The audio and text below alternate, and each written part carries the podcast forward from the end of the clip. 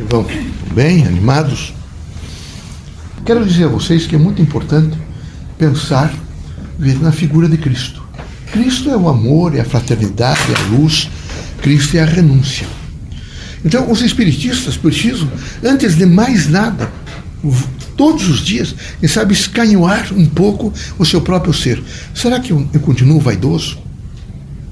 Será que eu preciso de aplausos? Será que nesse momento eu estou buscando criaturas que me prestem elogios e digam que eu sou extraordinário? Veja, procure ser o último da fila. Procure ser o homem mais humilde. Os direitos não é? é só vêm com os deveres. Em primeiro lugar, é preciso, e essa ideologia se, se impôs no país, é uma ideologia de direitos e de poucos deveres. E é preciso que vocês todos tenham uma consciência de dever. É preciso cumprir os seus deveres.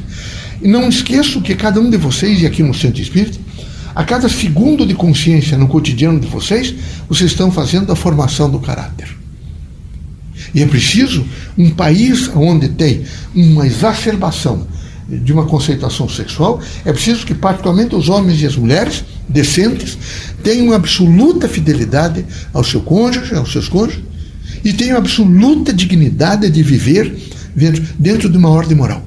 Não é possível ser diferente. No centro espírita deve existir um fiel de linha, que é a moral. Eles devem ser, todos eles, postos em torno de uma dignidade humana.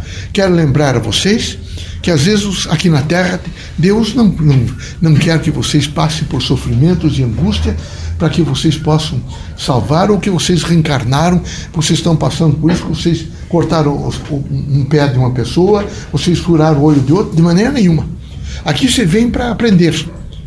E também não é o sofrimento que vai fazer a grandeza de Deus. Não é isso que nós ensinamos.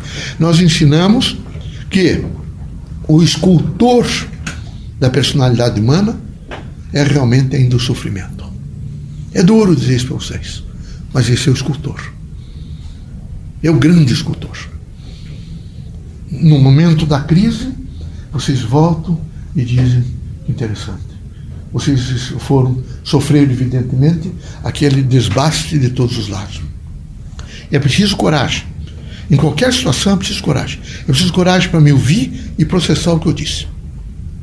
É preciso coragem para viver a força, por exemplo, do kardecismo.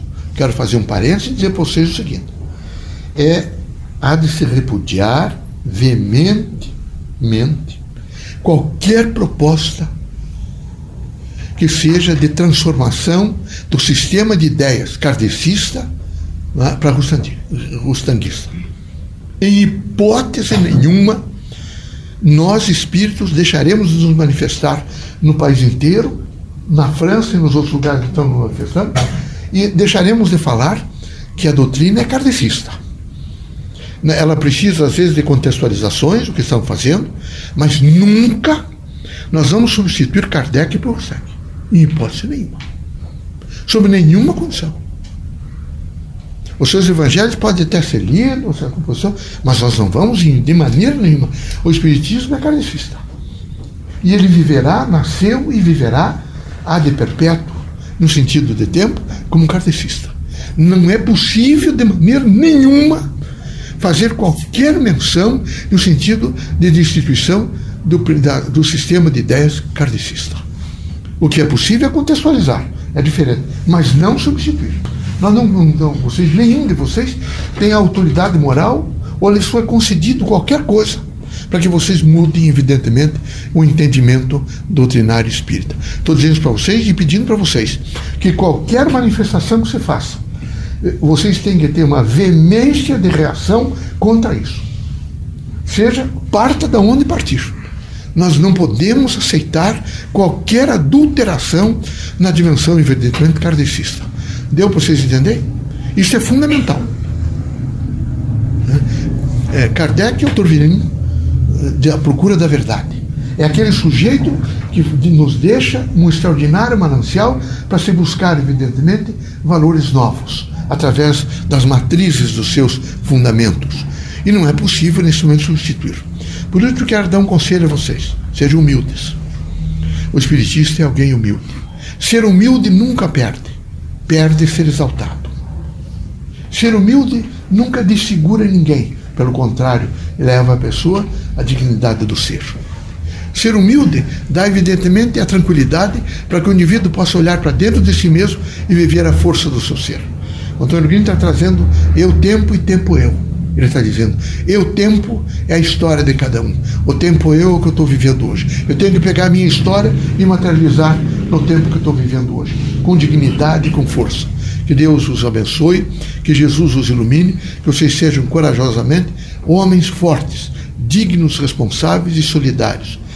E que haja, pelo menos uma vez ao dia, nesses próximos meses, uma prece ao mundo, aos dirigentes do mundo, uma prece a esse novo presidente, uma prece, evidentemente, à unidade nacional e à paz. Que vocês todos tenham paz. E quando alguém vier trazer a vocês, ou através desses, desses aparelhos, qualquer mensagem, se ela for de denegrir, de aviltar e de decompor, vocês imediatamente deletem. Deixem sem efeito. Não passem adiante. Não se deve passar o mal. É criminoso quem, quem realmente abriga o crime e, e adula e, evidentemente, protege o crime. Vocês não devem, de maneira nenhuma, fazer isso. Vocês devem fazer o bem, a força do bem, a força da justiça, a força do amor, porque é a força do perdão e da fraternidade. Tá bom? Deus abençoe vocês todos. Sejam muito felizes. Que o país seja feliz e que haja em vocês uma grande alegria, mas uma alegria manifesta. Manifesta. E quando alguém vier trazer qualquer mensagem negativa, eu sou positivo, meu amigo. Eu não penso no mal, eu penso no bem. Deus para mim é sempre maior. Eu vou sempre pensar no bem. É preciso dizer isso para reeducar as pessoas. Deus ilumine vocês todos, tá bom?